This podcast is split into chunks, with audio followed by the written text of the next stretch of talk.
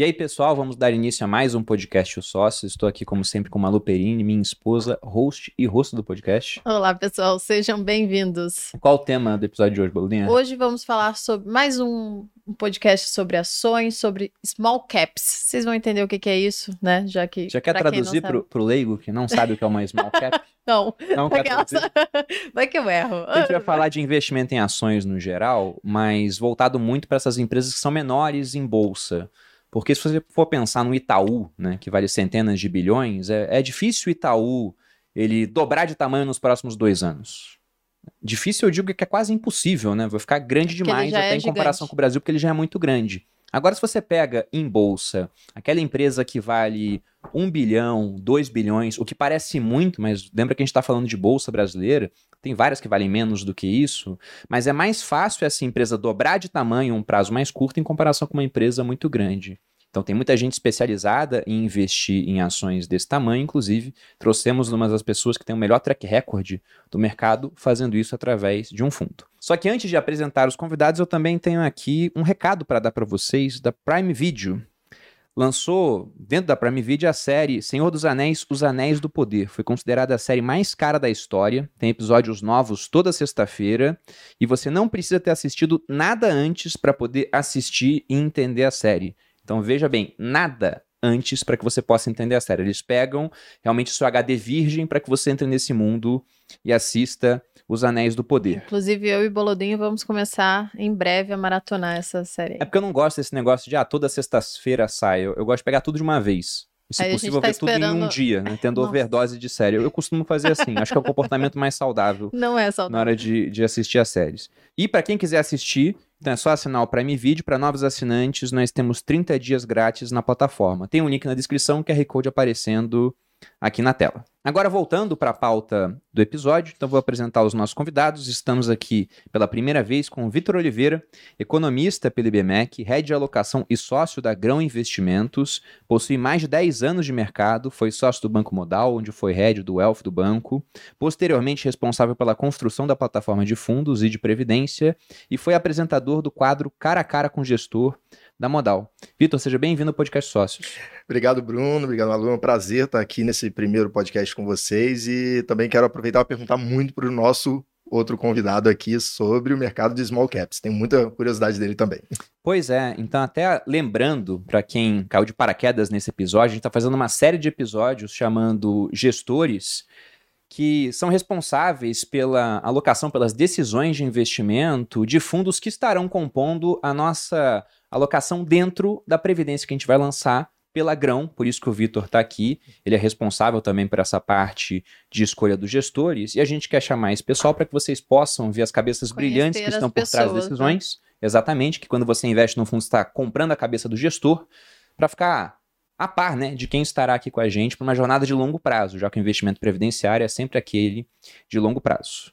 E estamos aqui com o nosso convidado de honra, Werner Roger, engenheiro agrônomo pela Unesp, gestor e cofundador da Trigo no Capital, cujo grande foco é investir em small caps, premiado como melhor gestor de ações do mundo nos últimos três anos e considerado gestor AAA, único em small caps pela Citywire, foi executivo do Chase Manhattan Bank e do Citibank no Brasil e tem 39 anos de mercado.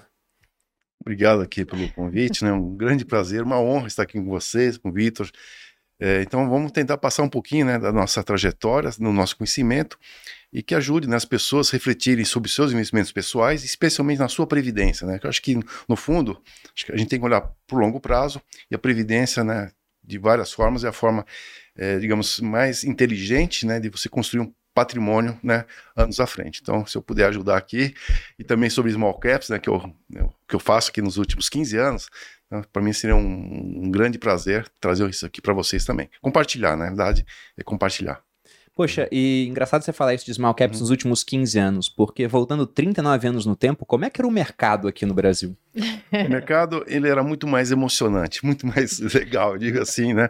Porque eu invisto pessoalmente, né, com pessoa física, 39 uhum. anos em bolsa, né? E, e tinha muito mais empresas, né? Tem muito, muito mais é, oportunidades e onde também não havia tantas informações como a gente tem hoje. Basicamente, a única informação era na Gazeta Mercantil, quando saía balanço, né?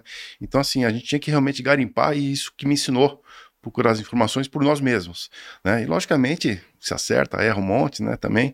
É, então, assim, eu diria que o mercado antes, né, mais antigamente, era muito mais interessante do que é hoje, porque tinha muito mais oportunidades. Né? Tinha lá 800 empresas listadas, né, que você podia investir, vários setores que não existem mais.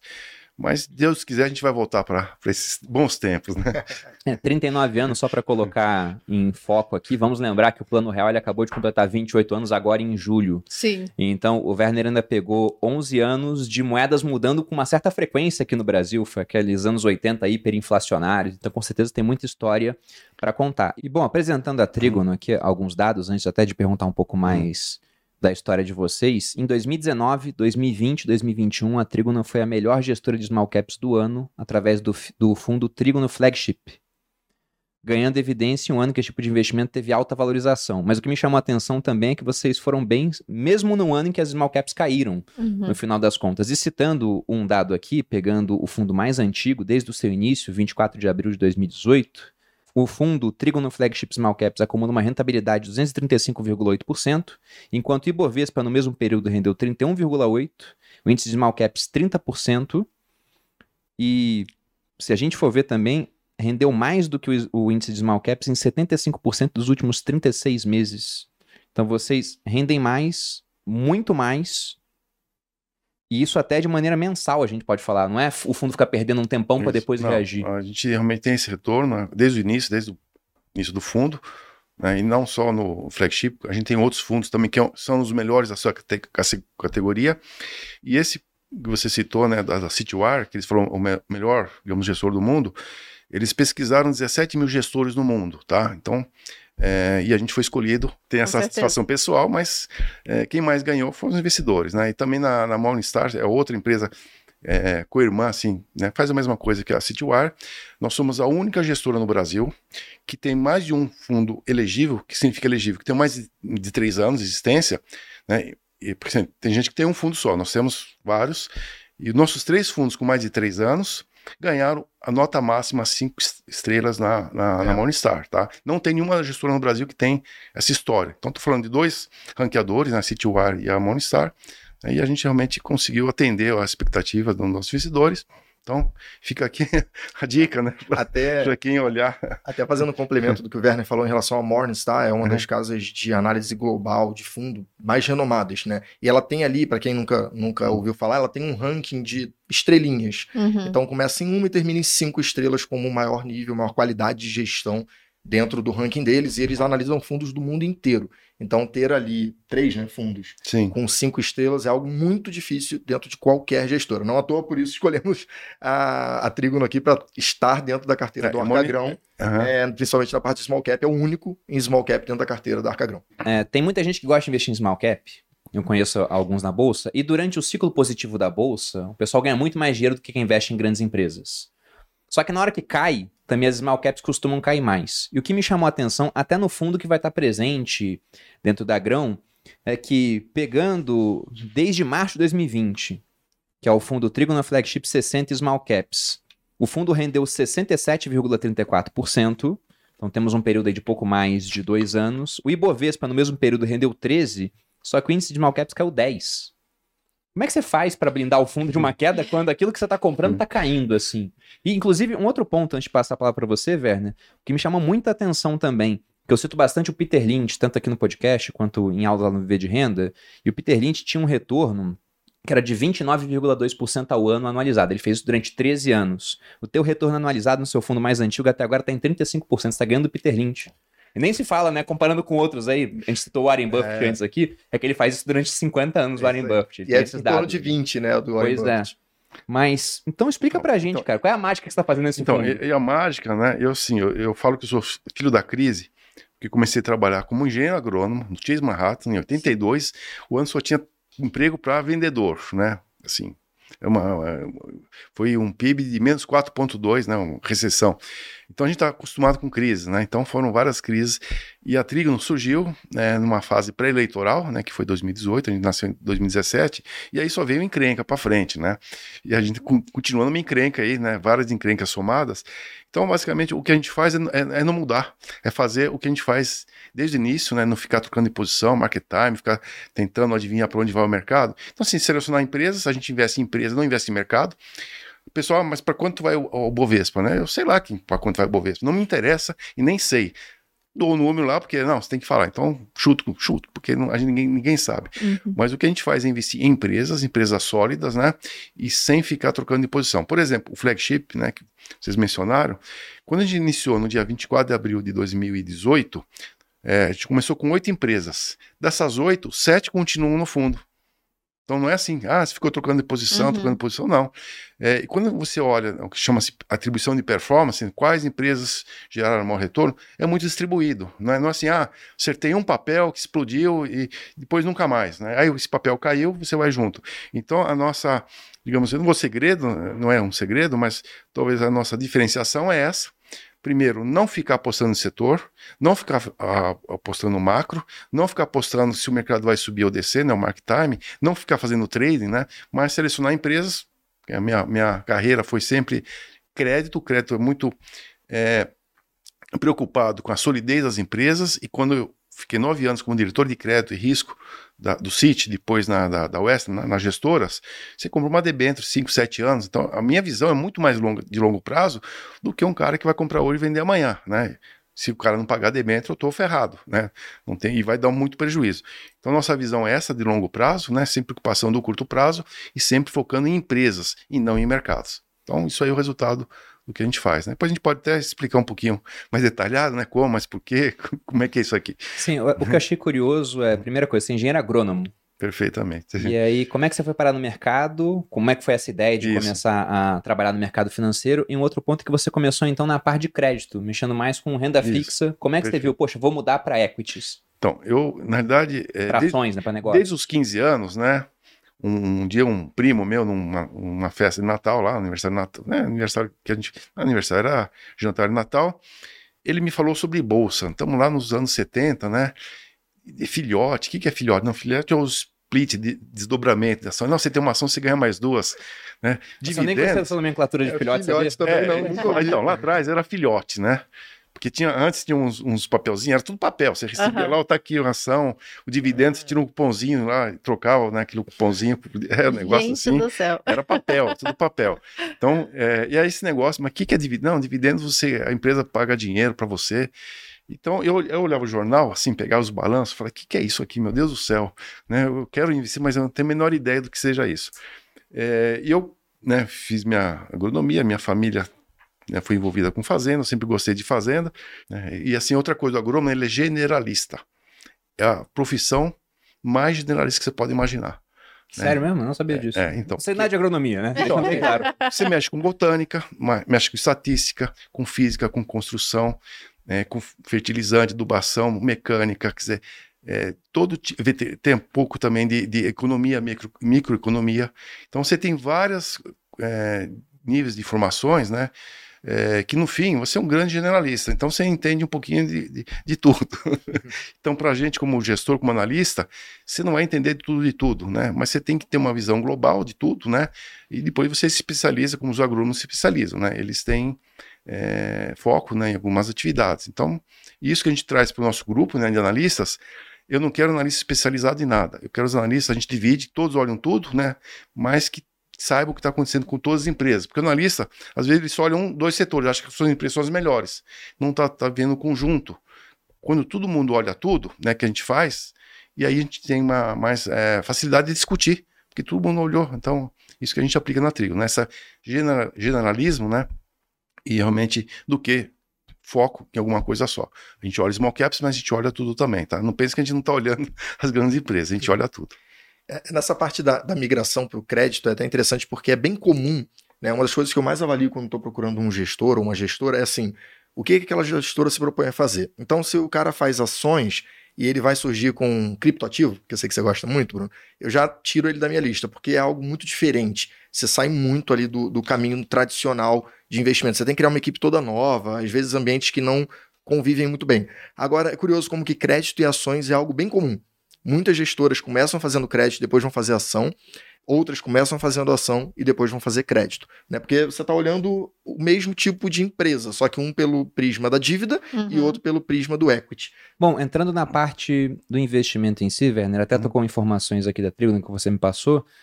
Você disse que olha tanto small caps quanto também a- as empresas É. grandes. Mas por que você foca em small caps? Você enxerga que tem mais retorno lá? Não teria também mais risco? Como é que você faz essa, essa questão? Então, eu, bom, invisto em ações desde 83, tá? Então, na minha vida, a gente foi acumulando experiência, né? De onde eu ganhei, onde eu perdi, onde foram as melhores oportunidades, né? Então, a gente foi aprendendo fazendo, tá? Bom, eu ganhei dinheiro com que empresa? Que tipo de empresa? E vou te passar uns dados aqui muito interessantes né, em relação a isso. Nos últimos 20 anos, né, o Morgan Stanley World Small Caps, que, é- que eles pegam de todo o mundo, teve um retorno anual de 10% ao ano.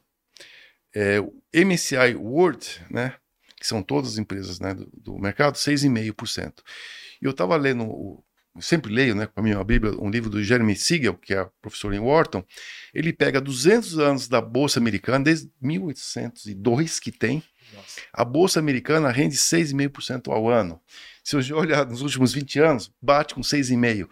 A inflação nos Estados Unidos é 3%. Então, a Bolsa né, americana bateu a inflação em 3,5%. Né? Então, o Small Caps ele rende mais do que. Não adianta. Depois a gente pode explicar o porquê. No Brasil, vamos olhar o Brasil.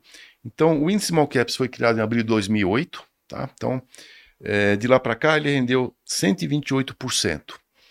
E o Bovespa, né, 50%. Olha a diferença com crise, com né, teve lá o, o Lehman, é, todos os problemas que estamos enfrentando, o Small Caps rendeu mais, não só no mundo, mas no Brasil também. Mas aí pegando essa questão, até Uhum. porque quem assiste aqui a gente, a maior parte das Uhum. pessoas quer fazer o investimento sozinha. Sim, né? E elas ouvem essa parte. Poxa, então essas empresas no É. longo prazo rendem muito mais do que um Itaú, do que uma Isso. loja Renner, pelo que foi visto ali em, questão de dados. Isso aí tanto pegando horizontes de 5 anos quanto de 25, 25 anos.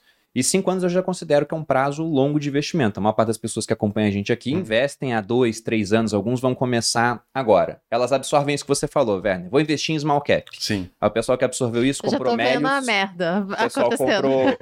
Não, comprou um monte de small caps que subiram muito, só que depois caíram 80%, algumas caíram 90%, tiveram quedas colossais. E aí, quando algo cai 90%, apenas para que a pessoa volte para o Aham. ponto inicial, tem que subir 900%. E vocês têm posições concentradas também, pelas informações que eu vejo Sim. aqui. Vocês podem ter até 20% do fundo em Perfeito. um único papel e 40% por setor. Como é que você faz para se proteger nos momentos de queda? Ou você olhou que nem olha muito a- parte macro, olha mais a empresa e acredita, não, se eu comprar a empresa boa, ela não vai cair tanto quanto essas, né? Você pode dar uns exemplos do que aconteceu em fase de queda com o fundo, por exemplo? Ele foi muito para baixo, variou muito? Não, o, o- o fundo, né, que foi agora a nossa uma experiência de queda, foi na pandemia, tá? Então a gente teve uma queda que chama-se, vai, o nome técnico é drawdown, né, que, que ele cai. Então a gente caiu, deixa eu ver aqui o, um dado que nós estamos, levantamos, é, caímos 42,6, se não me engano, basicamente é, próximo ao próprio mercado. Então, assim, ele não caiu mais do que o mercado.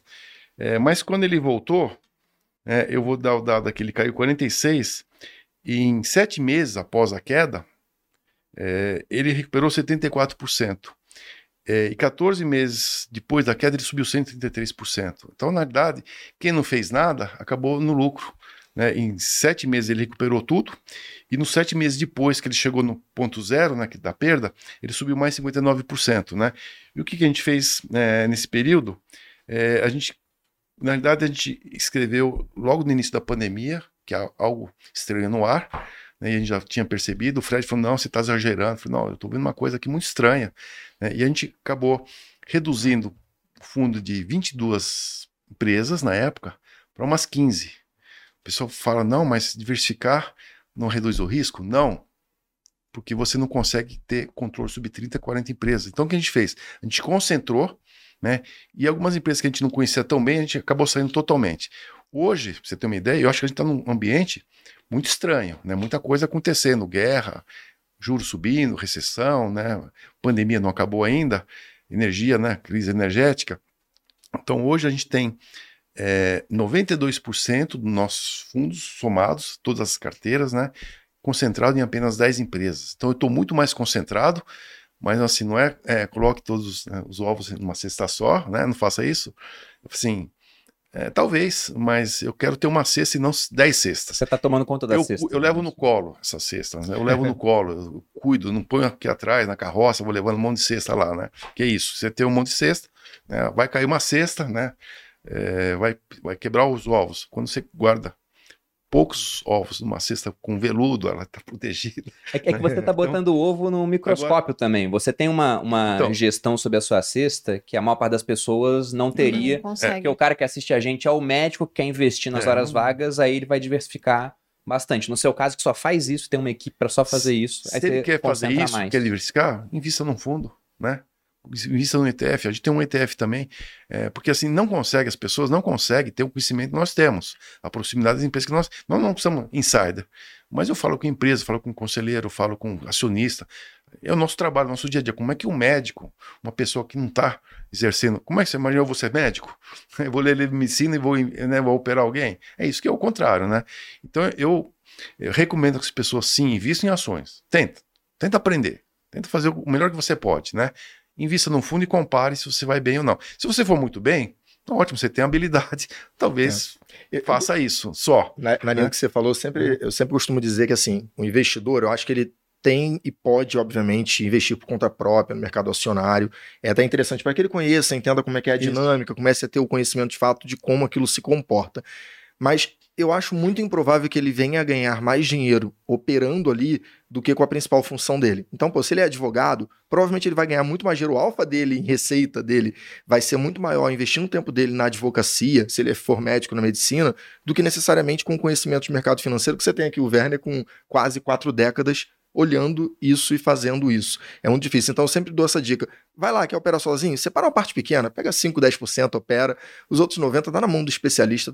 Pô, um gestor de um fundo que faz aquilo 24 horas por dia, 7 dias por semana. Tenho certeza que já acordou de madrugada porque teve crise na China para poder olhar dado. Tenho certeza que já olhou lá fora, independente de operar lá fora ou não passa o dia inteiro fazendo isso. É, é muito importante é, essa. E, essa e vou falar uma coisa dura aqui, tá? O pessoal vai me matar, sim.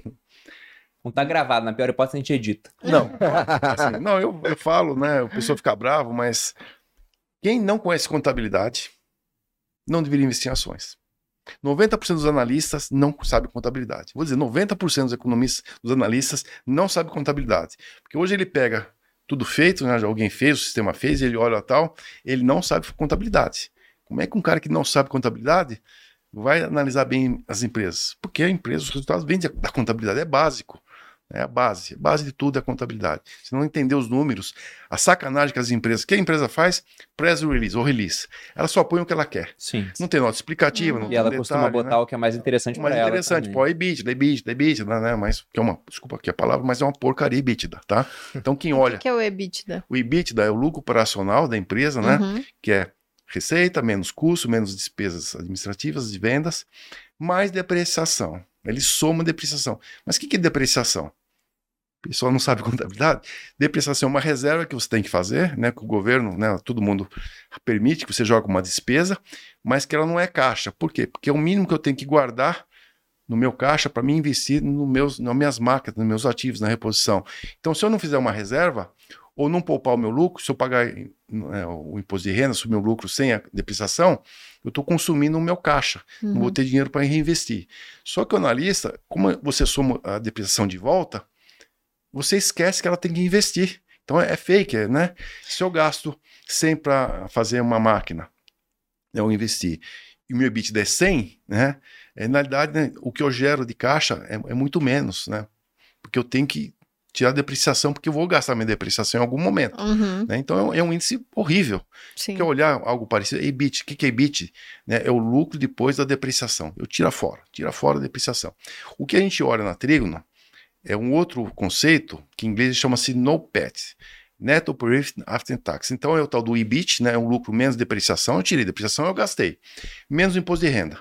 Porque imposto de renda vem e tira do teu lucro. Não vai sobrar. A partir desse NOPAT, né, nesse lucro operacional depois de, é, da depreciação e imposto de renda, que eu vou ver se eu pago dividendos, se eu invisto, se o meu capital de giro, o que eu vou fazer, né, que eu vou fazer com o dinheiro. Então, esse é o conceito que a gente usa no, na Trigo, e não é o EBITDA, né, que é um conceito totalmente é, equivocado. Não, o contábil fica muito longe do real no final. É, e lógico que a empresa quer mostrar o EBITDA, né, mas não mostra a realidade, que é o quanto que ela está gerando de caixa. Mas não é só isso, né? a geração de caixa é muito mais do que isso. Uhum. Mas conceitualmente é isso. Lucro operacional, depois que eu tirei depreciação, que eu vou gastar esse dinheiro, e depois que eu paguei imposto de renda, porque não tem como escapar. A partir daí, eu vou ver se a empresa gera caixa, né? tem recursos para dividendos, para investir, para crescer. E a gente acredita que o small caps, né? o índice small caps, ou investimento small caps, ele está muito relacionado com crescimento.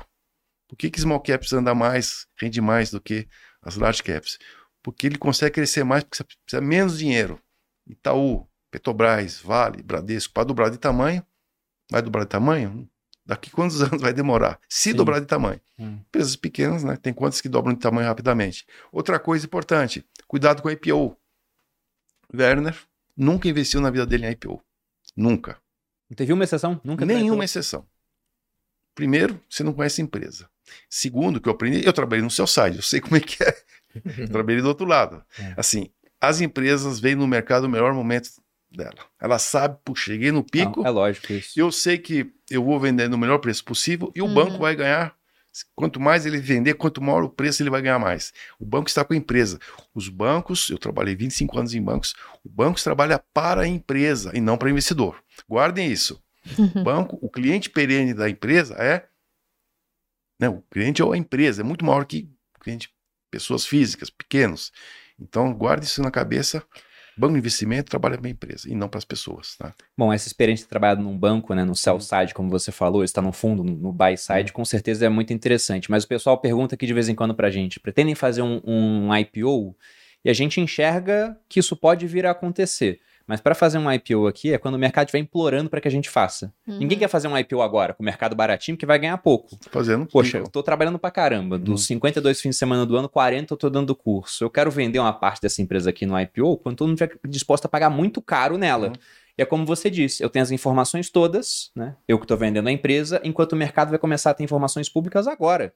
Que eu tô divulgando, que vai começar a sair balanço trimestral de maneira pública. Então a simetria de informação favorece muito mais o empreendedor que está Uhum. fazendo o IPO do que o investidor que vai comprar uma partezinha.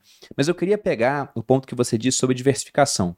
Até porque a ideia que o- o- as pessoas têm é que, poxa, diversificação, quanto mais melhor. E você falou, não, aqui no fundo a gente concentra mais Isso. as posições, só que toma muito conta dessas posições que a gente tem Perfeito. na empresa. Então, tô com a cesta no meu colo e olhando cada ovo no microscópio para ver o que está acontecendo. E aí você me lembrou de um estudo que o Gui Cadonhoto, que trabalha aqui na Speech, junto do Grupo Primo, ele fez mostrando como aqui na Bolsa brasileira, principalmente, mais diversificação pode acabar em menos retorno sem diminuir o seu risco.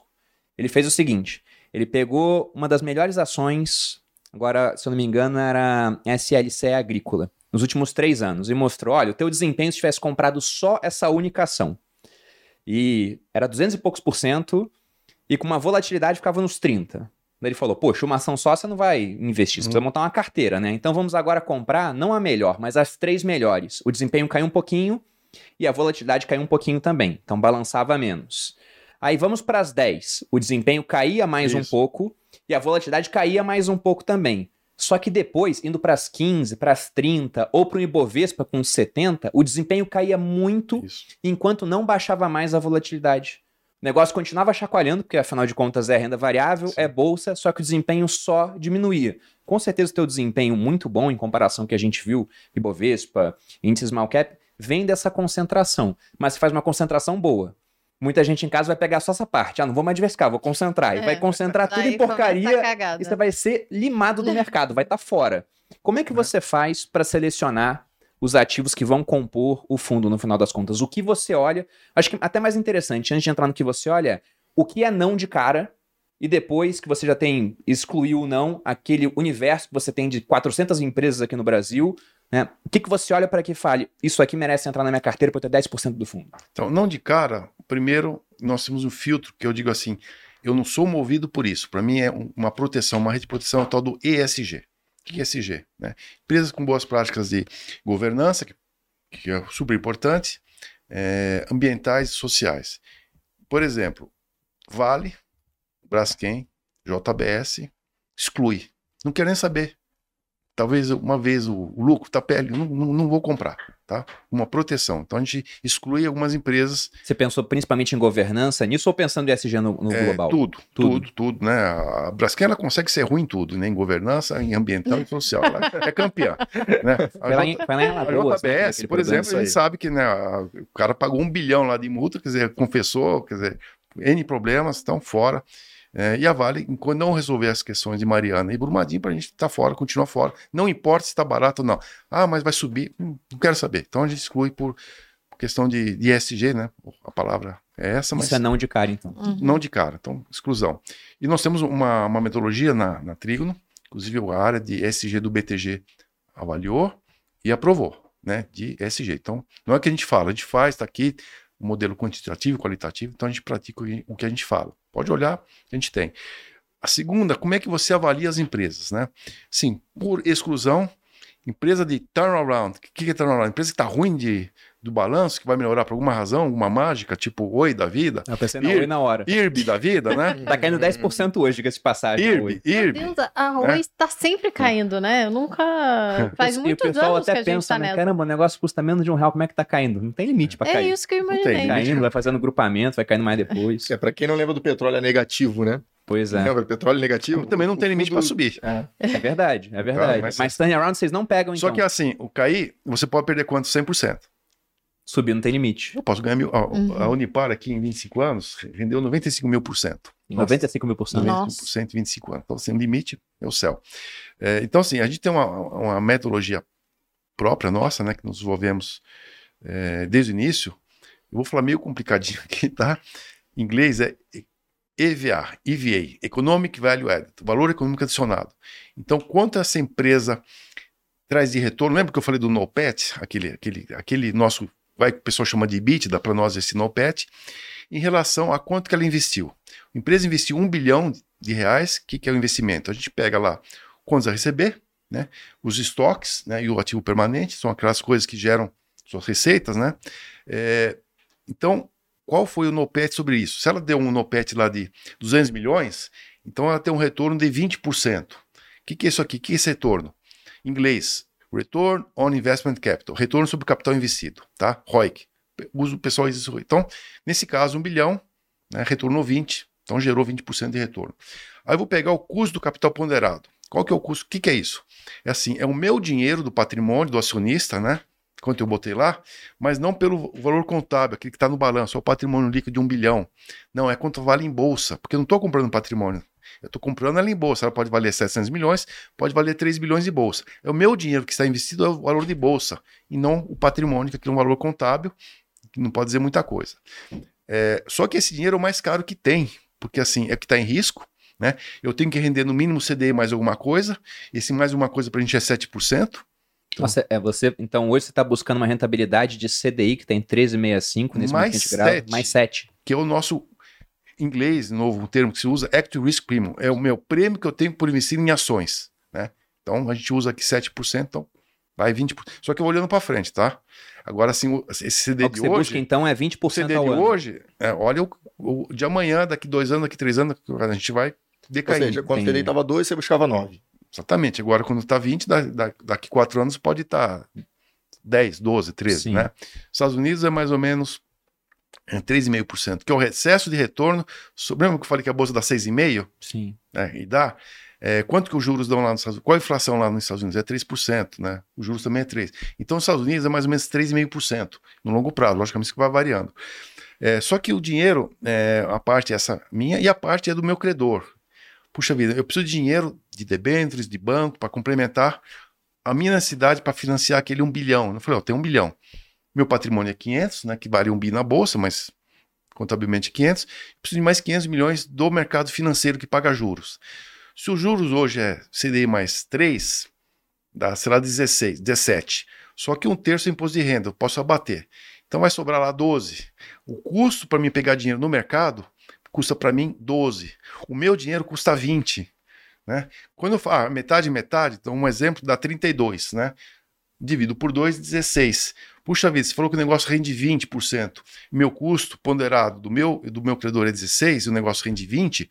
Essa diferença é chama-se o EVA. Quanto estou trazendo excesso de retorno sobre o dinheiro que foi investido na companhia. Esse é o EVA. O que, que eu faço? Esse valor em termos absoluto é, vai dar a diferença 4%, vai dar 40 milhões, tá? Sobrou 40 milhões. Esses 40 milhões eu vou projetando todo ano, 40, 50, 60, né? E, e aí eu calculo o valor Aí desconto tudo o valor presente, que eu pego a taxa de juros a cada ano, qual será aquela taxa de juros projetada, trago para hoje e calculo o valor da empresa hoje, tá? Então esse é o valor que a gente usa o EVA. Sobre isso, agora eu vou olhar na bolsa. Quanto vale na bolsa? Ah, deu um bi 400, um bi 500. O meu valor na bolsa está um bi, ok. É, tem 40% de retorno, mas é, é, ainda é pouco, a gente quer mais. A gente nos interessa aquelas empresas cujo valor de, que a gente calcula é de 20% a mais do que está na bolsa. A partir daí, opa, isso aqui está interessante. Tá, tá, passível de ser investido. Se eu errei, eu posso estar errado. Eu posso errar 20%, 30%, pelo menos está no valor justo. Eu não estou comprando empresa cara. No mínimo, eu empatei. Comprei no valor justo, a empresa vai continuar crescendo, vai continuar é, vendendo, vendendo mais, eu, eu vou estar junto com o mercado. Mas você só faz isso? Não. Essa é metade da história. Tem mais coisas. Porque o mercado não vai olhar desse jeito. O mercado vai olhar o PL, que eu gosto, adoro o PL, né? Que nos Estados Unidos se usa PL, não usa EBITDA, usa né, relação uhum. quanto a empresa vale e quanto ela dá de lucro. Porque o lucro tirou despesa financeira, tirou depreciação, tirou imposto de renda, tirou tudo. Aquele é o PL, é o lucro da empresa, o que sobra. É, aí eu vou olhar aos olhos do mercado EV EBITDA. Então o mercado olha também EV EBITDA, não olha? Olha. Então o pessoal que olha fluxo de caixa descontado, olha, olha. Então a gente faz a mesma coisa, eu olho aos mesmos olhos que o mercado, analisa isso aqui tudo, 50% do valor da ação é baseado do mercado. A gente usa esses múltiplos, essas, esses métodos. 50% do jeito que só eu olho, que é o EVA. Junto os dois, tem um preço Y. Parou aí, não parou aí. Lembra que eu falei do ESG? Tem uma metodologia? Então, assim, eu vou olhar as empresas pela nossa ótica de ESG. Ela pode ser neutra, ela pode ser muito boa. Por exemplo, VEG Suzano, vou dar um prêmio, vou pagar mais do que vale. O mercado fala que vale 100, mas é, ela é tão boa que em algum momento o mercado vai reprecificar por causa do sua governança, né, suas questões ambientais. E tem empresa que tem uma duvidança mais ou menos, tem problema ambiental, tem uma coisa que a gente vai avaliar, eu vou dar um desconto, né? E tem aquelas que não, ela está meio nem, nem, muito boa, nem muito ruim, é neutro. Então, a gente, no final, é o preço que a gente calcula. Então, é assim que a gente olha. Outras coisas que a gente olha é dividendos, né? Dois terços das ações trazem retorno acionista, não é porque a ação subiu, né? é os dividendos reinvestidos. Né? Nós temos estudos que o Nord, Nordbank também encomendou ao Morgan Stanley, 100 páginas, um negócio super técnico. O mundo, lembra que eu falei do Morgan Stanley World? Mesma coisa.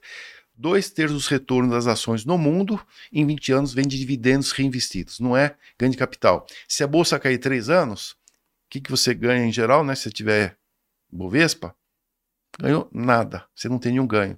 Mas se a empresa paga dividendos, no mínimo tenho dividendos, tá? E esses dividendos eu vou comprar mais ações quando o mercado está caindo. O mercado está caindo, estou ganhando dividendos, vou comprar ações com o mercado caindo. É isso que vai fazer o retorno a longo prazo. Mas você não acha que, por exemplo, uma small cap, que é uma empresa pequena que provavelmente vai ter que reinvestir mais para crescer, isso. e aí ela, a melhor escolha pode ser não pagar dividendos para crescer mais? Perfeito. Essa é a grande questão.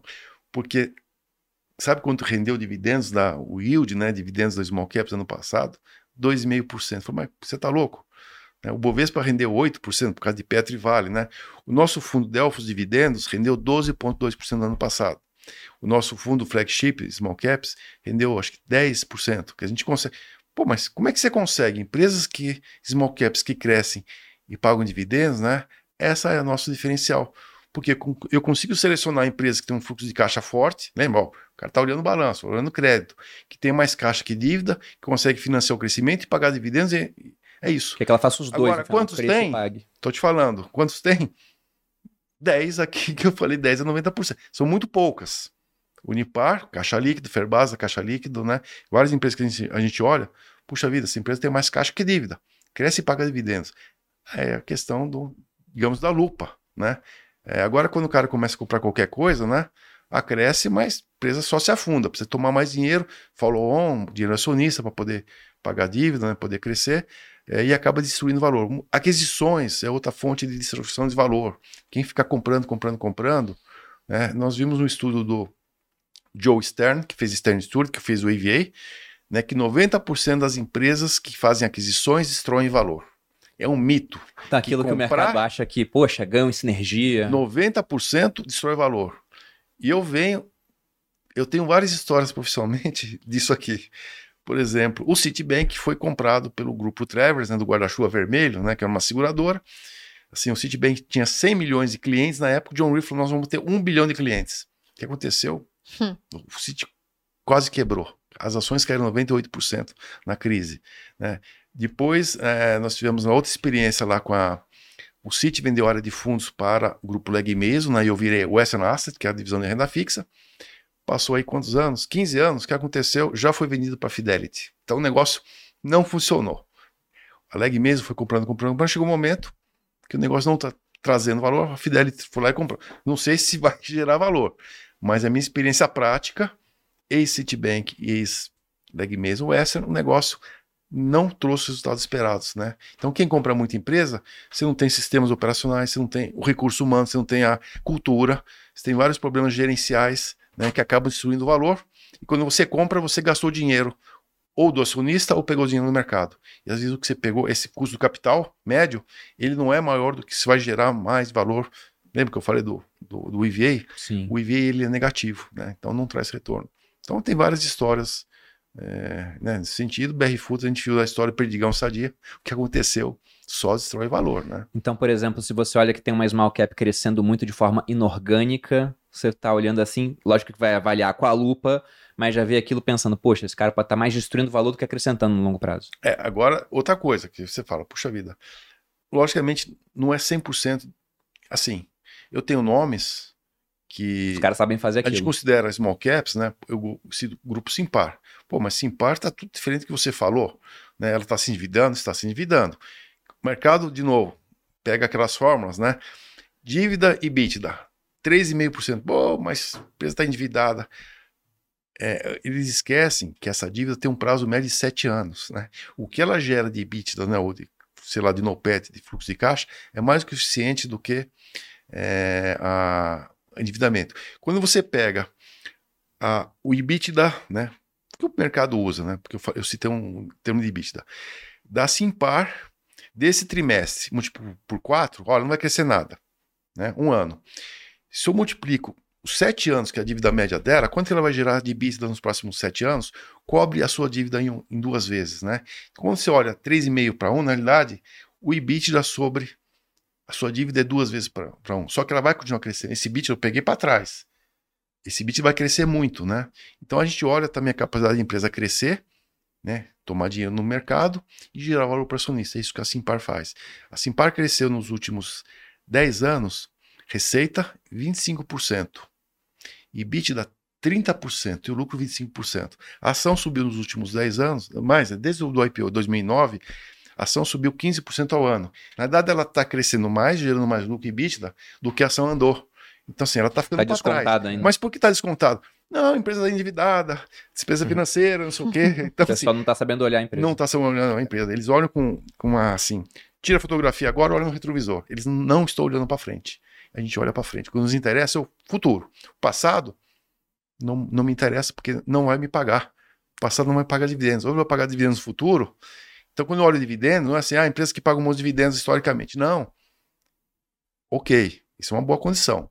Mas será que vai continuar pagando no futuro? Será que o setor elétrico, que agora está investindo né, loucamente, está investindo bastante, no futuro vai pagar? Será que as empresas de telefonia, telefônicas aí da vida, né, que viviam em berço esplêndido e agora tem 5G, tem que fazer muito investimento e concorrência, será que vão pagar tantos dividendos quanto pagou no passado? Não. Os bancos, será que vão pagar tantos dividendos quanto pagou no passado? Não. Será que Vale e Petro vão pagar a mesma coisa no futuro? Não. Então, nos importa é a capacidade, a vontade, né? E, e, né, e acho que são os dois fatores: é capacidade, habilidade e vontade de pagar dividendos. Então a gente considera dividendos o segundo fator, né? Primeiro, valor, que eu falei do IVA, dividendos, e o terceiro, ISG, que entra no nosso modelagem, filtro, né? É, e também como uma, uma rede de proteção.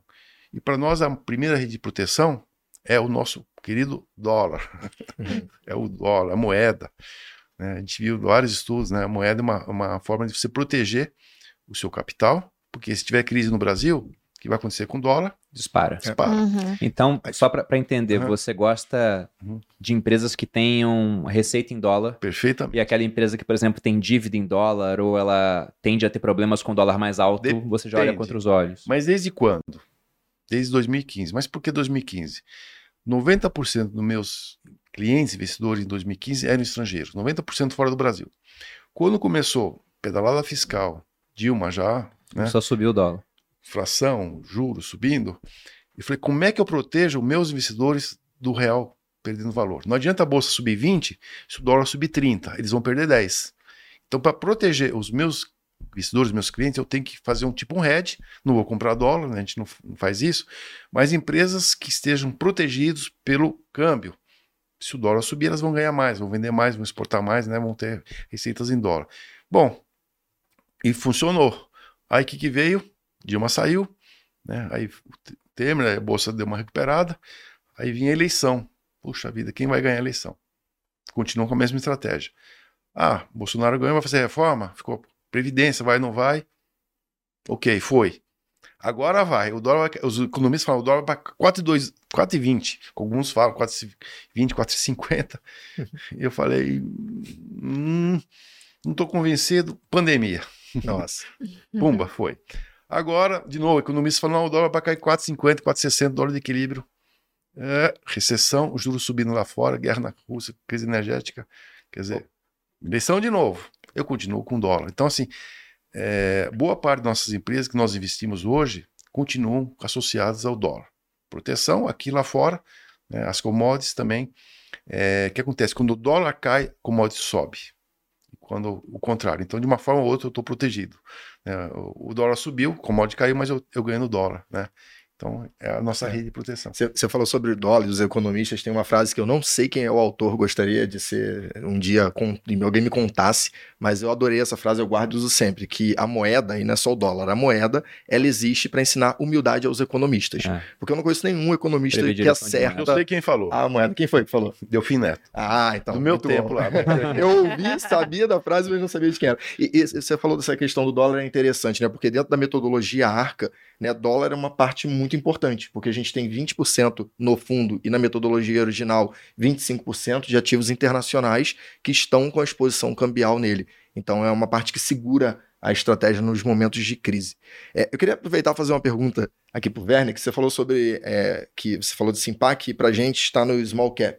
E eu conheço vocês de longa data, né? Então eu sei, que- sei que vocês têm um- uma ferrenha crítica ao índice small, né? O SMLL. Até inclusive, uma curiosidade, eles é, agora eles lançaram o Trig 11, né, que é um ETF na bolsa de small cap. Só que antes de lançarem o Trig 11, quando você ia conversar com, com a Trígono, eles tinham lá a performance dele, aí tinha no gráfico da lâmina, É. que eu não sei se continua ainda no gráfico Continua, da lâmina. é, a Tinha tipo um índice de referência proprietário.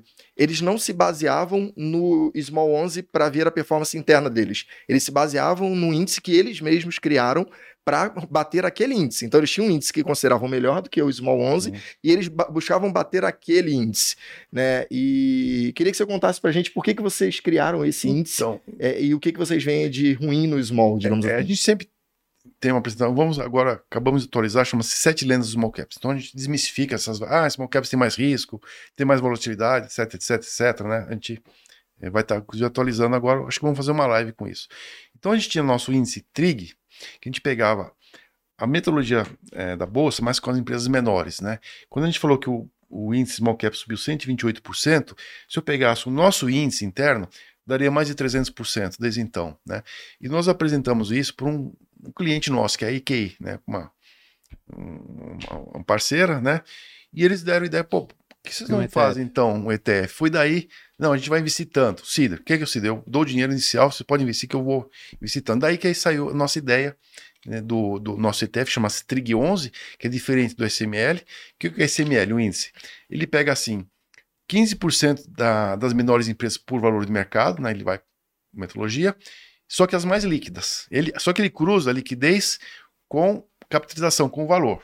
Então ele mistura. A bolsa B3 usa tudo com liquidez. Mas por que, que a bolsa usa liquidez se a gente está falando de capitalização e valor de mercado? Ninguém usa liquidez, mas a bolsa. Por quê?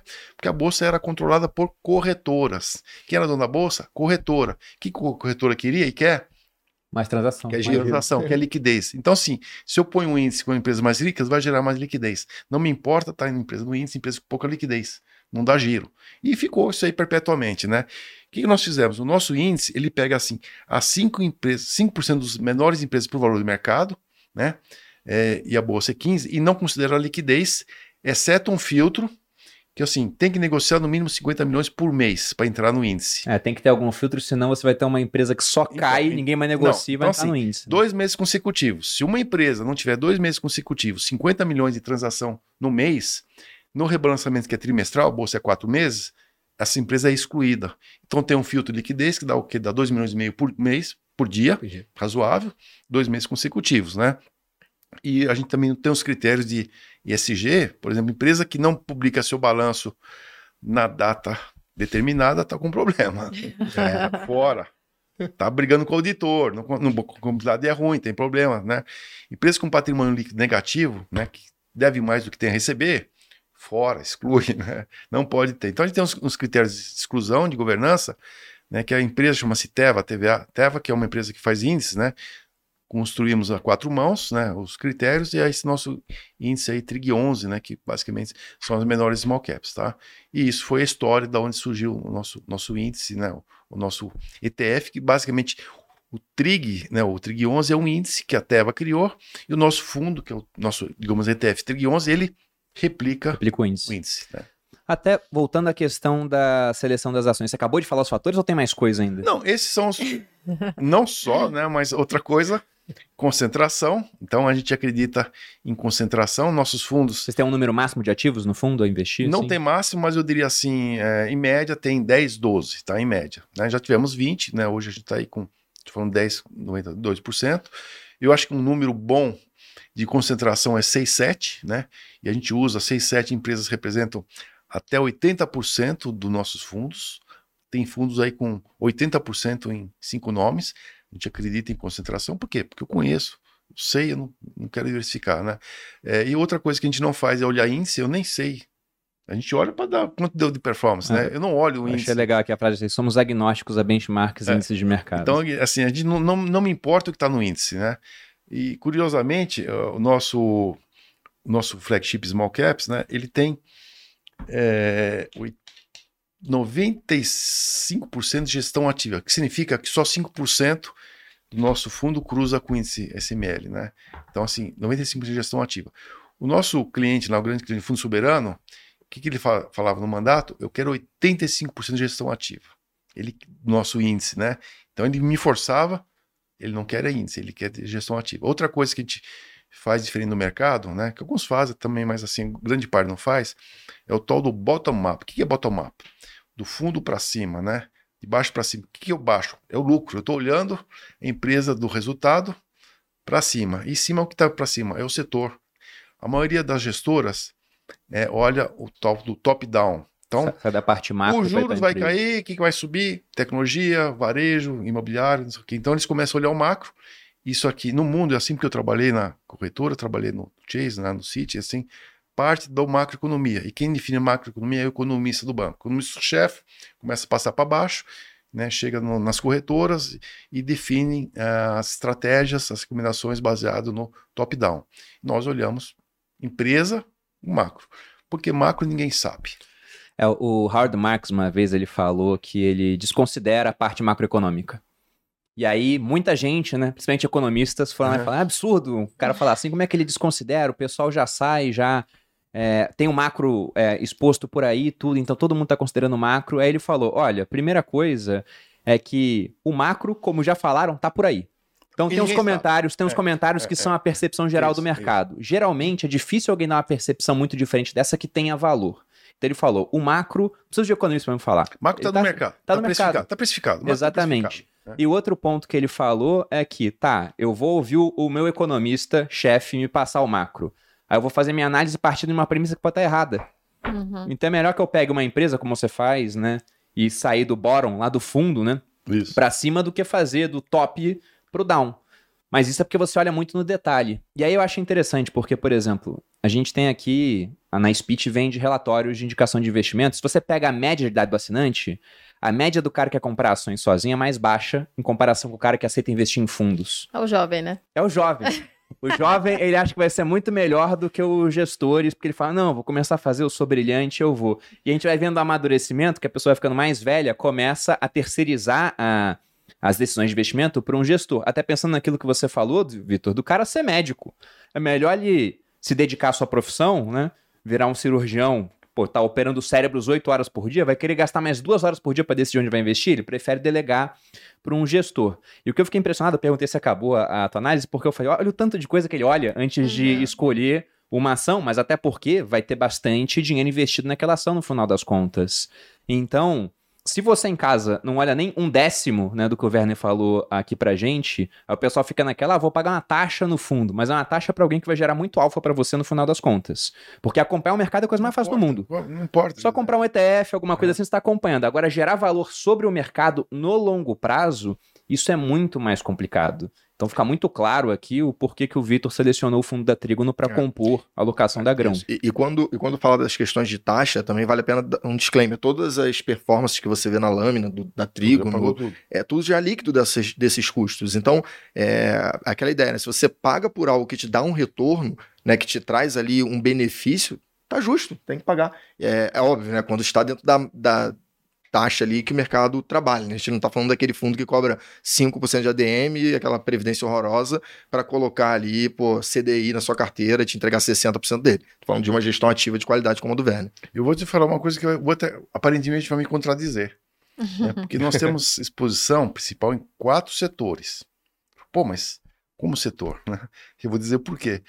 Que quais são? Agronegócio, eu sempre falo que eu estou contaminado. Quem lê nossa é, resenha, imagina, quem lê nossa resenha, essa última, né? É, vocês vão estar tá lá no nosso site, trigonocapital.com, vocês vão ver a, a, a, nossa resenha, né? Então tá lá, por quê? É, segundo, é, commodities, mas nichos. Eu tenho setor por coincidência, os dois eletrointensivos e por coincidência, as duas que mais subiram na bolsa, Unipar e Ferbasa. As duas têm uma coisa por trás que é eletrointensivos, usa muito energia elétrica, que está impactando e vai impactar ainda mais o futuro. É, mas assim, é nicho, não é, não, é Petrobras, não é Vale, não é Gerdau, são coisas muito particulares. É, o terceiro setor é o logística, né? Não falei da Simpar? porque tudo depende, o agronegócio depende da logística, né? A mineração, a, vários setores, a última milha, né, que vai entregar lá o, o e-commerce, tem logística. Então, esse grupo logística, tanto que a Simpar cresceu 15, 25% ao ano com recessão, com coisa, com 2000, com todo problema que você puder imaginar, a empresa cresce. Então, e, e se fortalece mais. É, e outro setor, que é o, talvez um dos mais relegados, que o Peter Lynch sempre falou quando ele ganha dinheiro, é o setor industrial. Porque na recessão, é o primeiro setor a sofrer. Então, o primeiro setor que os analistas vão mandar vender é o que está acontecendo hoje. Né? Você olha no mundo, lá fora, né, as empresas do capital goods, né, que é o setor industrial, elas são relegadas. No entanto, é o primeiro setor a voltar também, como está acontecendo no Brasil. Então, como os analistas não olham, não recomendam, o setor industrial acaba ficando esquecido, mal precificado, e para nós que estamos olhando o que está acontecendo, é um setor muito dinâmico, está indo muito bem, mas o mercado ainda não percebeu. Então, eu acabei ficando concentrado em quatro setores porque o mercado não avalia corretamente. As ações ficaram baratas desses setores. Portanto, para nós foi oportunidade, portanto, eu me concentrei. Não porque escolhi o agronegócio, não porque escolhi o industrial, mas escolhi as empresas baratas que estavam concentradas nesses setores, né? Então, para nós, teve um efeito inverso. E quem olha, aparentemente, pô, o cara está investindo no agronegócio. Não, eu estou investindo na Kepler Weber, que é a nossa principal posição no agronegócio. Estou né? investindo na Simpar, estou investindo na Unipar, na Ferbasa, né? na Tupi, né? na Metal Leve, na Schultz, são é, nomes. É, são, são, meta são é, metais, é, são empresas que a maior parte das pessoas que acompanham a gente aqui investem talvez nem conheçam. Se quiser falar das principais posições, o que essas empresas então, fazem, por que, que chamou a atenção especificamente? Então, rapidamente, Ferbasa eu conheço desde 83. Eu tenho uma resenha lá de outubro de 2019, 40 páginas sobre Ferbasa que a gente então eu conheço muito tempo. Ferbasa basicamente ela faz ferro ligas, que é uma, um insumo essencial para aço comum, aço carbono, aço da Gerdau, aço Minas e aço inox. É, mas ela tem uma vantagem que é uma energia elétrica barata, né, no Brasil é barata. Ela tem a mina de cromo, no caso, é, uma mina aí para 80 anos, e ela tem um carvão vegetal que ela produz eucalipto e o mundo usa coque, usa carvão mineral. Então ela tem a matéria-prima muito barata, né? E consegue ter uma margem excepcional aí com uma margem de EBITDA acima, quem gosta de margem acima de 50%, né? No setor siderúrgico, metalúrgico, ah, mas tá mal, mas a Ferbasa é uma exceção. Margem de É um negócio nicho. online. Tem um É, bilhão é em caixa, tem um bilhão em caixa. A empresa vale 4,4 bi, tem um bilhão em caixa e gera aí 1,2, 1,3 bilhões e deve ter um lucro aí acima de, talvez aí chegando próximo a 1 bilhão esse ano. Né? Então, empresa muito descontada. É, negociada a quatro vezes o lucro, então. E para menos, tá? Eu estou chutando para baixo, mas ela já deu 600 e tantos de lucro esse ano, tá? Então, é, então veja só. é, e, e sim, caixa. E, e investindo em energia, né? A outra que eu citei é a Unipar, né? Que ela faz cloro, soda e PVC. Tem 500 milhões em caixa, então empresa caixa líquida. E, de novo, o cloro e a soda, eles são juntos, né? Quando, o que, que é cloro e soda? Você pega o sal, sal de cozinha, NaSl, né? Que Uhum. fiz né, sódio, e através da eletrólise, né, da energia elétrica, ele separa o cloro e o sódio, né, e a soda, que vai virar a soda cáustica, que tem ações industriais, o cloro tá aí na nossa cozinha, né, o nosso quibo, a nossa material de limpeza, né, na nossa água que a gente bebe, tem cloro, né, em várias aplicações industriais, e energia elétrica, né, ela tem energia elétrica. E o PVC, que é um subproduto né, do, do, do cloro, né, o cloro faz parte do PVC, o C lá é o cloro né? É, e a construção, aí você pega construção, embalagem, tudo acaba usando PVC. E a empresa vai investir, está crescendo. Então, empresa que mais paga dividendos, aí pagou absurdo de dividendos. Tá aqui o resultado né, nos últimos 25 anos. A outra que eu citei, a Simpar, né? uma história de crescimento, consolidação. O mercado desconta ela por ser uma holding. 30% quando você soma, vamos, Júlio Simões, Movida e outros negócios, né? O um desconto na holding de 30% nós acreditamos que tem um prêmio. Porque o senhor Fernando Simões, ele tinha tudo lá na física, ele foi para Simpar, né? Então eu quero estar com o dono. Onde ele vai gerar valor? Onde ele está? Eu quero estar junto com o dono, né? Então para nós a Simpar, ela tem que ter um prêmio. Gera valor. E se ele precisar vender Vamos, se ele precisar vender Movidas, precisar vender Júlio Simões, ele vende, né? É, então a gente acredita na, na holding, na Simpar, que é um grupo aí que vai crescer muito. Na hora que os juros caírem, vocês vão ver para ver onde vai o lucro da, da Simpar como os mercados vai reavaliar a Simpar. Kepler Weber, né, eu contar uma historinha. A primeira aula que eu tive na faculdade, aquela aula magna, um professor falou: ó, quem está fazendo agronomia para comprar fazenda, ser fazendeiro, vai fazer medicina. Vocês não vão ficar ricos, não vão ganhar dinheiro, vocês vão trabalhar em fazenda, mas não, vão- não vão ter fazenda. Né, vão fazer medicina. Aí o cara investe em bolsa, ganha muito dinheiro. É, e o outro falou: olha, um país desenvolvido e subdesenvolvido, né, que era o termo que se usava na época, um país desenvolvido consegue estocar 100% dos seus alimentos durante um ano. Tudo que você vai consumir, você tem que guardar. Então, hoje o Brasil, nós somos subdesenvolvidos. Nós temos 300 milhões de- produção de grãos, a gente estoca 200. A FAO, né, que é uma organização das Nações Unidas, fala que você tem 1,2. A China faz isso, eles estocam, eles guardam alimentos. Isso é segurança alimentar. A Maria Antonieta perdeu a cabeça dela porque faltou pão né, lá na, na França. Então, Maria Antonieta não observou você ter grãos, né? No Egito, celeiro do mundo era na época os faraós tinham muito trigo. Então, é, para nós é importante o armazém. E é uma empresa que tem É, constrói os silos, né? SLC, Brasil Agro, todo mundo, cooperativa, né? Usam o silo, elas precisam guardar para vender bem, né? E preservar. Então, a nossa história aqui do agronegócio é quebra. É, outra empresa que é a Tupi, né? Que é o setor industrial. É, só para citar o último caso aqui, né? Que é uma empresa que é a maior empresa do mundo, que faz blocos e cabeçotes de ferro fundido, né? Com produto. Abre o motor, aquele negócio que você vê grandão, pesado ali, que é um bloco. Né? Em cima, você tem uma parte que é o cabeçote, né? Que os motores usam, é o- é o coração do motor. Maior empresa do mundo compra a segunda maior empresa do mundo, que era da Texid da Fiat. Isso acontece quando a primeira compra a segunda. Hoje ela tem 50% do mercado mundial, onde né, os concorrentes são duas empresas alemãs que estão com todo tipo de problema, É, principalmente agora, né? fundição, energia, coque, etc., gás. Uma empresa que não entrou no negócio, que é ter sido do México, uma empresa pequenininha, perdida no meio do México, né? E uma empresa na Turquia que tem lá seus problemas, né? E 60% das receitas da Tupi é fora do Brasil. Então, Se o dólar subir e melhor ela. agora, agora ela comprou uma empresa que chama-se MWM, uma empresa que faz motores, né? Excepcional. E tem a grande, a grande mudança que a MWM faz motores com biometano. O que que é biometano? É o nosso gás, né, que sai que, do nosso lixão, Uhum. é, dos nossos resíduos do agronegócio, é, que é uma energia limpa, barata, e que o Brasil tem de biogás, o potencial, ou biometano, biometano não é o biogás, biometano, 70% tem no pré-sal.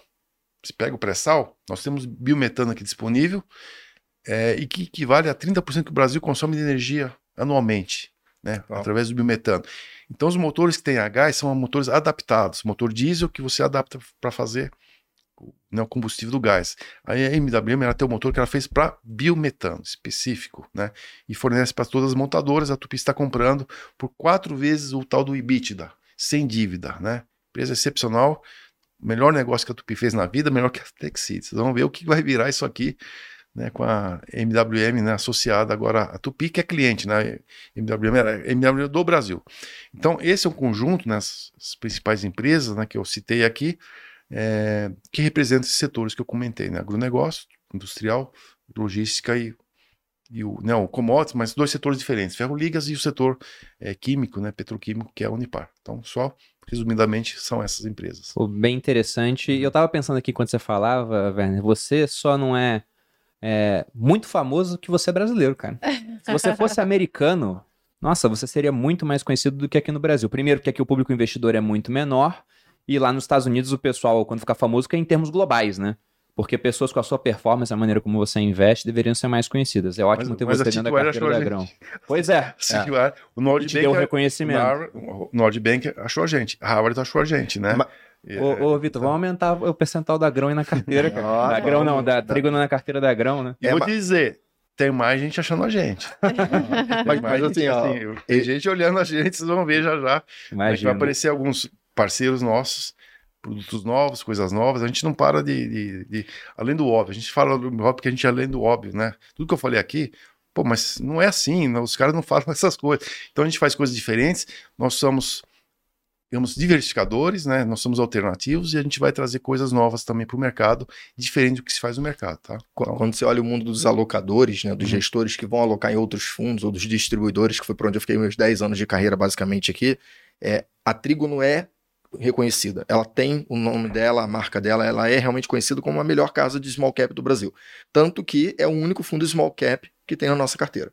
A gente até olhou outras casas que têm o seu valor, que tem um trabalho legal, mas quando você bota o prato um do lado do outro, a balança ali equilibra totalmente pro lado da trigo, porque no meio do mercado eles têm a fama deles ali que é proporcional ao que teria lá fora. Mas eu queria falar uma coisa. Pô, o cara é.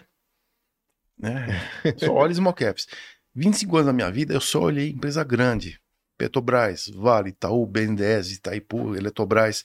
Todos foram meus clientes. Todos. Todas as grandes. As maiores corporações do Brasil, Chase City, eu fui analista. Então conheço o, o lado grande, né? E eu fiz sell side também de Petrobras, de Vale, de Aracruz, Suzano, todas essas grandes empresas. A gente olha. Não é que eu não olho. Só que quando eu olho o valor, Sim. o que o mercado precifica, quem acha que vai saber melhor que o mercado que a Petrobras? Ou Vale? Não, faz todo sentido. Tá ali, tá no preço. Logicamente, se o petróleo subir, é, alguns caras que apostaram no petróleo a 120 vai acertar. Quem botou o petróleo a 60 o petróleo cai a 60 vai acertar. Agora, quem disse que o petróleo vai ser a 120 ou 60? Metade vai acertar, metade vai errar, né? Vale o minério. Minério é 200, menor- minério é 60. Quem sabe para onde vai? né? Então você não consegue, no Itaú, ter informações melhores do que o mercado. Não consegue. Por que, que você está vendo que ninguém está vendo? Muita gente. Small olhando. caps, como tem menos pessoas olhando, vai comprar uma Ferrari aonde? Você vai comprar uma Ferrari em São Paulo ou lá no Butucatu? né? Aqui está precificado, tá todo mundo olhando. Talvez você consiga uma Ferrari em Butucatu muito mais barato que em São Paulo, porque não tem muita gente procurando Ferrari em Butucatu e tem um cara querendo vender uma Ferrari em Butucatu. É, fazendo uma, uma analogia para o pessoal que está acompanhando aqui o, o podcast, o que o Werner está falando é o seguinte: as empresas grandes todo mundo olha. Então, quando ele vai fazer aquele monte de conta que ele faz para ver se passa no crivo de investimento, ele até pode achar um desconto em relação ao que o mercado coloca, mas vai ser menor em comparação com uma small cap, uma empresa menor, que tem pouca gente olhando. Eu gosto da analogia que o Leandro Dedo Finance me passou uma certa vez, que é a seguinte: Bruno, imagina uma nota de 100 dólares caindo numa calçada muito movimentada, na Times Square. O negócio mal caiu no chão, alguém vai estar pegando. Agora você joga uma nota de 100 dólares na calçada pouco movimentada, que são as small caps que estão presentes na B3. O negócio fica largado lá durante dias. Quem tá pegando é o Werner. É, eu caí numa pegadinha dessa. Quando você tá na, na Paulista, vi uma moeda, ela fui pegar, Ela tava grudada, os caras filmando. Daquele- só eu que ouvi, só eu que. Né? sabia o patrimônio sob gestão, né? Do cara que quer pegar a moeda ali Eu fui pegar a grudada. moedinha lá, ela tá grudada no chão, né? E os caras filmando. Faz brincadeira com a nota. É, né? Assim, na- o que a gente faz? O mercado é ineficiente. Você pega todos os professores né, no, no mercado não é eficiente, né? Nós arbitramos a ineficiência do mercado. Quanto mais distante o preço, né, que a gente paga, e o valor que a gente determina, essa diferença, esse gap, né, é o que nós estamos buscando. Quanto mais distante um do outro, né, todo mundo fala, mas ninguém pratica. É inte- interessante que isso, a gente viu esse comportamento, por exemplo, na hora da construção lá do fundo, da, que, a, que a Arca tem quatro caixinhas, né? Que é a renda fixa, investimento no exterior, você tem ações Brasil e imobiliário. É, a gente foi, obviamente, buscar para investimento no exterior, principalmente equity, né? Gestores locais de preferência, pela questão de acesso, legislação e tudo mais, que fizessem ali uma gestão que batessem o S&P. E aí eu acho que essa proporção dos small caps para uma large cap aqui no Brasil é o que eu vi do S&P para o Ibovespa, por exemplo. Parece que o Ibovespa é um índice muito ineficiente. Na verdade, a gente sabe que ele é. Mas Uhum. quando você faz a comparação com o S&P, a dificuldade que o gestor tem de bater o S&P, dado que tem um, é, é a Times Square lotada e a nota de 100 chegando no chão ali, todo mundo está pegando qualquer ineficiência, ela é muito maior de bater o S&P do que bater o Ibovespa. Eu acho que ele está nessa relação aí com o small pro, pro Ibovespa também, dentro da tribo. Eu, eu vou- posso falar o nome das empresas? A gente pegou as, as empresas que mais renderam na bolsa nos últimos 25, 25 anos. Vou falar as grandes, tá? Para vocês Sim. entenderem. Então, assim, por ordem decrescente, Vale, Loja Renner, Itaúsa, Itaú Unibanco, é quase duplo, mas eu peguei as duas, né? Sim. Aí tem CSN, Gerdau, Ambev, Bradesco, Bras- Banco Brasil e Petrobras. Essas empresas, essas 10, se você comprasse lá 25 anos atrás e não fizesse nada, elas renderam é, e distribuísse igual, 10% para cada uma. Elas, elas renderam é, 18,8% ao ano. O Bovespa, 9,5%. Falou, pô, mas essas empresas têm o maior peso no Bovespa? Tem. Agora o resto Tá destrói valor. Quer dizer, se você pegar tudo, as outras 40 e tantos, comeu metade do, do, do retorno né, é, nesse prazo. É, Mais diversificação, anos- deu menos retorno e não diminui volatilidade nesse É caso. E nos últimos cinco anos, 7,6% é, para o Bovespa, estou falando ao ano, tá? É, e essas 10 empresas, 10,2%. Então vocês vejam que diversificar. Não é difícil bater o Ibovespa, não- né? É assim. quer uma dica? Compra essas 10 empresas vai ver daqui 10 anos. Daqui 25 anos, né? Essas que eu citei aqui. Agora, nos últimos cinco anos, a Renner foi negativo. Né? A Ambev foi negativo. Ao ano, sim, todo ano, em média, perdeu dinheiro. Então, assim, o fato de falar não, que empresa grande tem menos risco que small caps não é verdade. Porque mesmo uma Renner, uma mesma Ambev, mesmo Bradesco, teve um retorno muito ruim nos últimos cinco anos. Em 25 anos, ok, né? Aí, mas curto prazo, cinco anos pode ser considerado curto prazo de 25, né? Só é 20% de 25. É, então, assim, é a história do market time, né? Quem acha que vai adiantar o mercado. Outra coisa interessante, que tem quatro empresas de commodity. Pessoal, commodity tem muito risco. Então, tem ó, Vale, é, Petrobras, Gerdau e CCN. Das 10 que eu falei, tem quatro de commodities. E das nossas duas, as duas principais, Unipar e Ferbasa, são as duas de commodities. Então, portanto, commodities tem muito risco? Talvez tenha risco, mas maior risco, maior retorno, né? Tá? E no longo prazo, esse retorno deve compensar aqueles riscos que a gente tem né, de volatilidade normal. Às vezes teve um ano ruim, mas no longo prazo, as commodities, elas são finitas, né? Petróleo vai acabar, Uhum. minério vai acabar. O- A comida você tem que ficar produzindo, porque tem mais gente comendo. A terra é uma só. No longo prazo, commodities vai bater qualquer coisa. Você pode acreditar, né? Porque a commodity é finita. Planeta aqui, planeta Terra. Elas estão falando, ah, o Space Fox, vai, vou, vou minerar lá fora, né? É, Asteroide, porque o mundo não tem capacidade de sustentar esse crescimento que a gente tem aqui de 2% ao ano na população. E assim a gente come mais. Os Índia, China, esses povos lá da, da Ah, Ásia, bilhões de África, pessoas. a proteína, né, ela é proporcional ao seu PIB, a sua PIB per capita. Então as pessoas se alimentam mais, mais proteínas e não tem comida. E aí eu digo assim, agronegócio do Brasil, celeiro do mundo. É isso. É, se a gente for pegar o Brasil durante aqueles anos que a gente teve uma performance muito boa em bolsa, né, no começo Uhum. dos anos 2000, foi aquela migração das pessoas saindo do campo na China para a É. cidade, o que vai acontecer com a Índia e o que já aconteceu inclusive com o Brasil. O Brasil cresceu muito porque se você pega de 1950 para cá, você tinha uma população urbana que saiu de 20 milhões para 180 milhões. Só que não acontece duas vezes, né? Esse é o ponto. Aí o crescimento tende a diminuir. Deixa eu fazer propaganda agronegócio aqui, né? Então, assim, que eu, que eu gosto muito. É, a projeção de produção de grãos do Brasil, esse ano vai ser mais ou menos 300 milhões. Um pouquinho mais. Para os próximos 10 anos, inclusive com dados da FAO, de todo mundo que analisa, vai para 600. Se imaginou que o Brasil demorou 500 anos para produzir 300 milhões de toneladas, a gente vai produzir nos próximos 10 anos 600. Eu vou dobrar a produção. Dobrar a produção em 10 anos. Aí você tem aqui a pervérbia por causa disso, vai ter que vender significa- para todo dobrar mundo. de tamanho em 10 anos, significa 6,5% de crescimento anual composto, que é o que nem China vai crescer isso aqui, É provavelmente. verdade. Estamos com crescimento chinês no agronegócio, isso é volume, mas não é preço. O preço vai subir mais do que isso.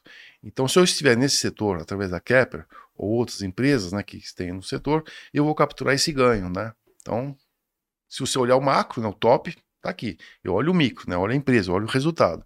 Mas o agronegócio do Brasil promete ser o setor mais dinâmico, como tem sido aí desde, desde sempre. Né? O Brasil nasceu né, produzindo o que? Cana-de-açúcar, né? açúcar, Pau Brasil. café para o Brasil, né? soja, agora etanol, e a gente vai produzir mais coisas, né, mais alimentos para o mundo inteiro. Então não tenho dúvida nenhuma. Bom, perfeito. Acho que vamos ficar por aqui. Werner, foi um prazer bater esse papo contigo, né? Espero que o pessoal tenha gostado aqui. Vitor também se apresentado às pessoas quanto à à questão da grão. Inclusive, para quem quiser entrar na lista de espera para o lançamento do fundo, que deve acontecer no dia 10 de outubro, tem QR Code, tem link na descrição, ficou aparecendo aqui durante o episódio. Eu também convido vocês para assistirem uma série de quatro vídeos que eu vou fazer no meu canal, onde eu vou falar sobre previdência pública, como que ela surgiu, por que, que não vai dar para você se aposentar com segurança através de previdência pública, depois mostrar como funciona a previdência privada, os benefícios que existem por trás, questão tributária, por que, que dos 7,4 milhões do Lula, 5,5 estão na previdência, por exemplo. e depois a gente entra em sim PGBL, VGBL, imposto progressivo, regressivo, como funciona, até que eu vou aplicar do meu próprio dinheiro um milhão dentro da previdência da Grão de início, né? Eu pretendo ser um dos principais cotistas da Grão. Talvez até aplique um pouco mais no começo. O suficiente para ganhar do Thiago. Se o Thiago botar um milhão, bota um milhão em um. pra falar que eu tô, tô na frente dele. Besta. Mas vai ser um negócio que eu vou estar aplicando sempre, até porque eu tô chamando as pessoas que são responsáveis pela gestão dos fundos que a gente escolheu. E se você está acompanhando essa série também, tá vendo que vem pessoas inteligentíssimas, muito bem preparadas, que estudam muito sobre o mercado. E, Werner, como é que o pessoal te encontra nas redes sociais ou encontra o trabalho da Trígona? Vitor também, faço seu pitch de vendas aí pro pessoal te É, eu- acompanhar eu, lá. Eu só posso falar uma coisa da, Previdência? né? Claro. Então, eu tinha lá funcionário dentro do CIT, minha carreira. Eu tinha meu dinheiro na Previdência no CITPrev. Inclusive, a gente como era gestor também, era gestor do próprio dinheiro, fundo de garantia né, que as pessoas têm. É, quando eu saí do Citibank, do, da Western, né, que, é- que era sucessora do Citibank, eu tirei meu dinheiro todo que eu podia e investi num fundo que um clube investimento que se chama Verbier. Hoje é o nosso fundo, tem um Verbier. É, esse fundo rendeu é, de 2007 para cá cinco vezes mais do que teria rendido a Citiprev. Multiplicou por cinco vezes, né? Então é isso que a gente acredita que nossos fundos vão proporcionar a quem investir nos fundos ou através do grão também, nossa contribuição. Por isso né? E agradeço ao Vitor né, ter selecionado a gente. Então, desculpa, qual foi? Eu acabei. Suas redes sociais, para o pessoal te acompanhar, então, acompanhar então o trabalho assim, da Trígona. trigonocapital.com, né? www, que a gente é, inscreva-se lá, recebe todo o conteúdo, os fundos, as lâminas. É, toda quarta-feira, 19 horas, no YouTube, né? O Trigono Connection. Você pode se inscrever, recebe todo o conteúdo. A gente, essa semana agora vou em primeira mão aqui, nós vamos estar furando o mercado. Não sei quando é que vai aqui, ó. Né? Mas hoje seria. É, tá planejado para fazer a IOSP, quarta-feira, né? A nossa é, reunião com a, com a companhia. A gente faz vários conteúdos, né? Então tem 150 lives de duas horas, duas horas e meia, três horas que a gente faz lá com a empresa ou, ou vários assuntos, né? Então, basicamente, nós temos lá o nosso tem Twitter, tem Instagram, né? Tem outras é, é, redes sociais que se vocês procurarem, vocês vão nos encontrar. É o podcast também, então tem muito material né, para estar nos acompanhando. Mas eu, eu primeiro que eu aconselho é olhar no trigonocapital.com, nosso site, e lá vocês vão encontrar o conteúdo, Legal. é, as resenhas, que essa última 40 páginas, quem tiver paciência, mas e o nosso livro, né, também Inclusive, fomos agraciados com o presente aqui. nosso livro, É né? é. A Trigonometria dos Investimentos, É. Ensinamentos e Insights das Resenhas da Trigo no Capital.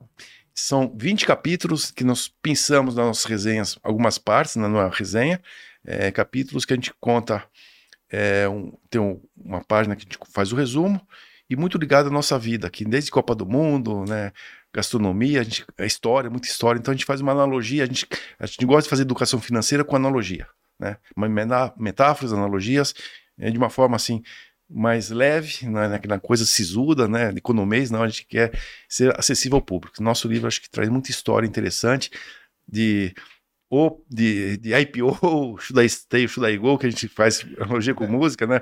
Não, não, não fique, vai embora, não sai fora do IPO. A gente conta o porquê no livro, né? Massa. Excelente.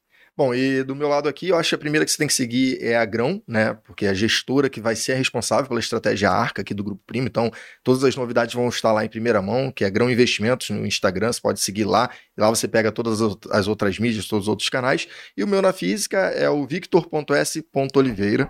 Eu também coloco algumas coisas ali, novidades sobre a Grão, tiro dúvida dos investidores, acabo usando aquele canal ali para ficar um pouco mais divertido e mais à vontade para falar, que a gente sabe que ali é um pouco mais em casa, né? Então são esses dois principais canais aí. É LinkedIn também, eu tô na física, né? A gente não posta muita coisa, né? Mas também, quem quiser me achar lá no LinkedIn, vocês vão nos encontrar. Os, os gênios é sempre no LinkedIn, né? Não, é. Quando traz alguém aqui e fala, qual é o teu Instagram? Não tem, eu Não tenho só o LinkedIn. LinkedIn, que é uma pessoa que tá um degrau acima, né? feito de um barro um pouco mais fino do que o nosso. E vocês Você, podem Goldinha. encontrar a gente sempre aqui no canal dos sócios, então curta o vídeo e se inscreva aí no canal toda quinta-feira, às vezes outros dias da semana. E também podem me encontrar no arroba maluperini lá no Instagram. Vocês me encontram em Bruno Underline Perini no Instagram, no canal Você Mais Rico, vídeo todas as segundas e quartas, e aqui no podcast Os Sócios, semanalmente. Aos nossos convidados, muito obrigado Muito pela obrigada. presença. Espero que vocês tenham gostado em casa. Um grande abraço e até a próxima. Beijos.